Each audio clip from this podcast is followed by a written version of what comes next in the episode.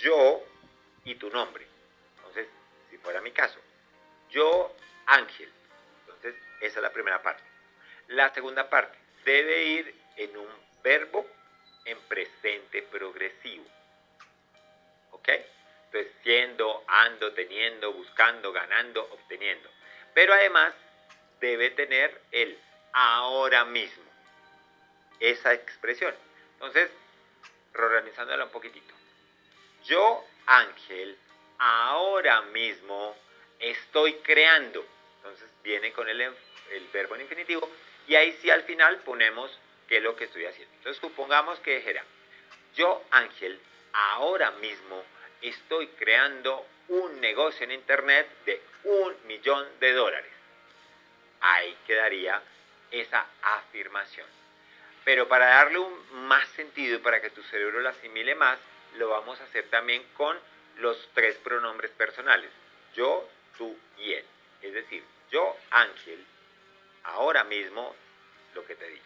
Luego, tú, Ángel, ahora mismo y lo demás. Y el tercero, para no ponerle él, la vas a poner en Ángel, ahora mismo estás creando un negocio en Internet de un millón de dólares.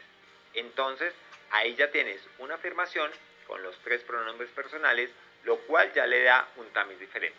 Pero además, cada uno de los pronombres lo vas a hacer en tres tiempos. Entonces, uno, lento. Yo, Ángel, ahora mismo estoy creando y lo que viene ahí. Luego con tu voz normal. Yo, Ángel, ahora mismo estoy creando y lo que viene ahí. Y uno, muchísimo más rápido. Yo, Ángel, ahora mismo estoy creando. Entonces, lo que vas a hacer es que con el pronombre yo lo tienes en tres tiempos. El pronombre tú en tres tiempos. Y con el pronombre él, que sería Ángel, tu nombre en particular, en los tres tiempos. ¿Qué significa? Que al final vas a tener nueve afirmaciones con los tres pronombres y cada pronombre en tres velocidades.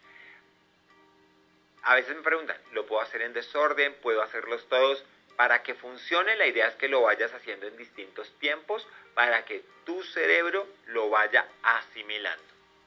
Esto es muy importante. Cuando lo vayas a practicar, porque ya podrás ver que esta es parte de tu misión, cuando lo vayas a practicar,